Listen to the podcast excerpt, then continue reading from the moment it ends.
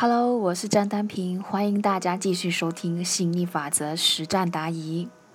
那我们这一期的这个主题呢是被道德绑架、被爱绑架时怎么办呢？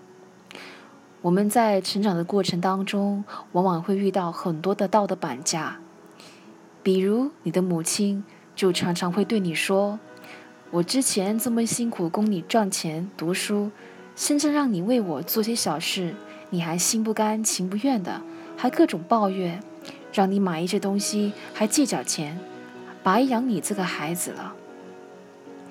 很多的父母生孩子的目的，也是为了将来老了有人养老，孩子可以在身边照顾自己。因为过程付出很多，从而会对孩子有诸多的要求，仿佛孩子没有按照主流的价值观来成长，或者顺应他们的意思。就是不道德、不孝顺，就是不好的。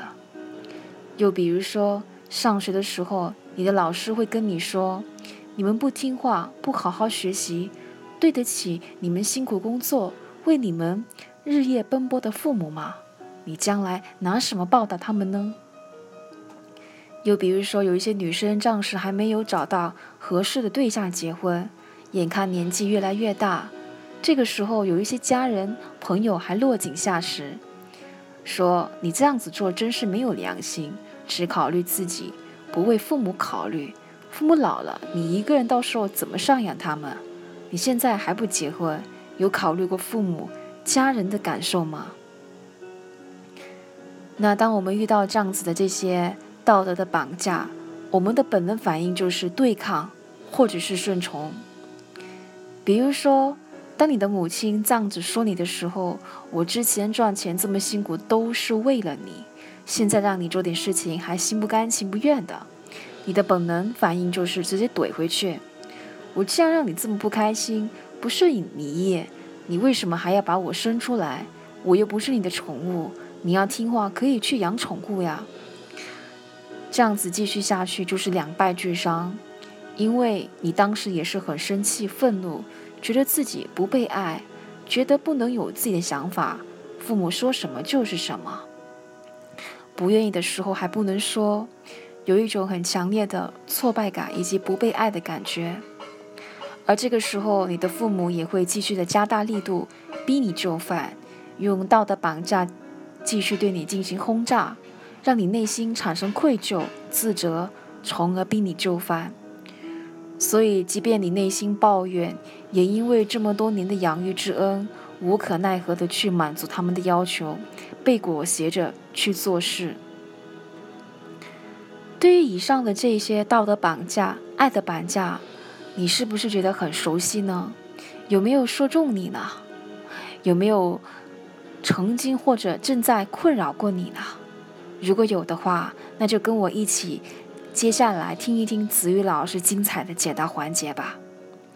到底我们从吸引力法则的这个角度，也就是说从能量创造的这个角度，我们应该如何去正确的看待和处理这些事呢？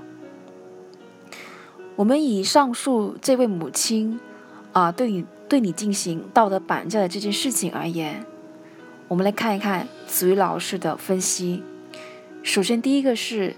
要意识到，母亲也是独立的个体，他也是有非常强大的创造力的，只是因为聚焦错误，把自己创造成了受害者，需要依靠，需要通过别来满足他们，所以他只是默许创造，聚焦在了自己不要的方面，所以成为了受害者。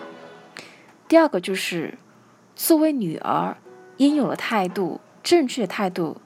要做的就是不和他们共振。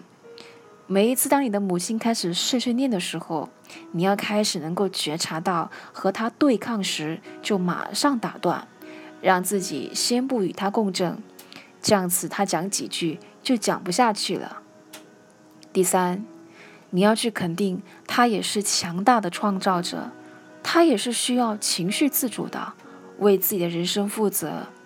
所以他只是短暂的不开心一下，过会儿就好了。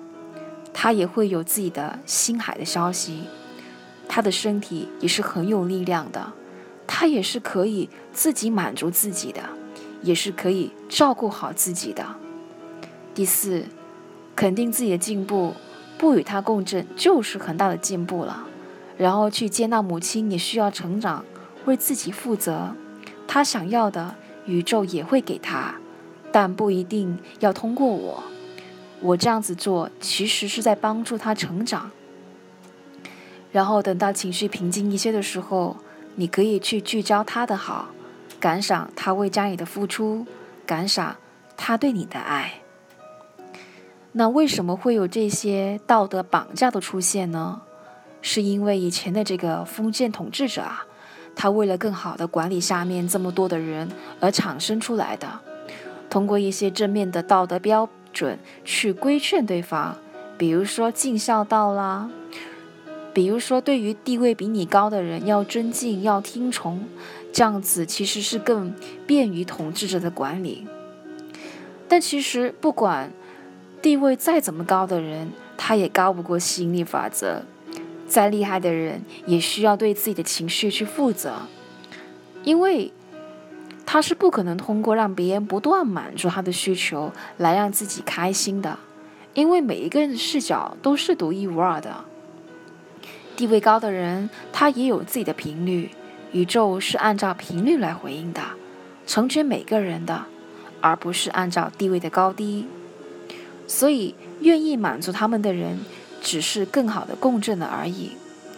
他想要和你要的不共振，你给不了，那也不必内疚和指责自己，只是因为你们在能量上对于某一方面的需求不共振，不在一个频率而已。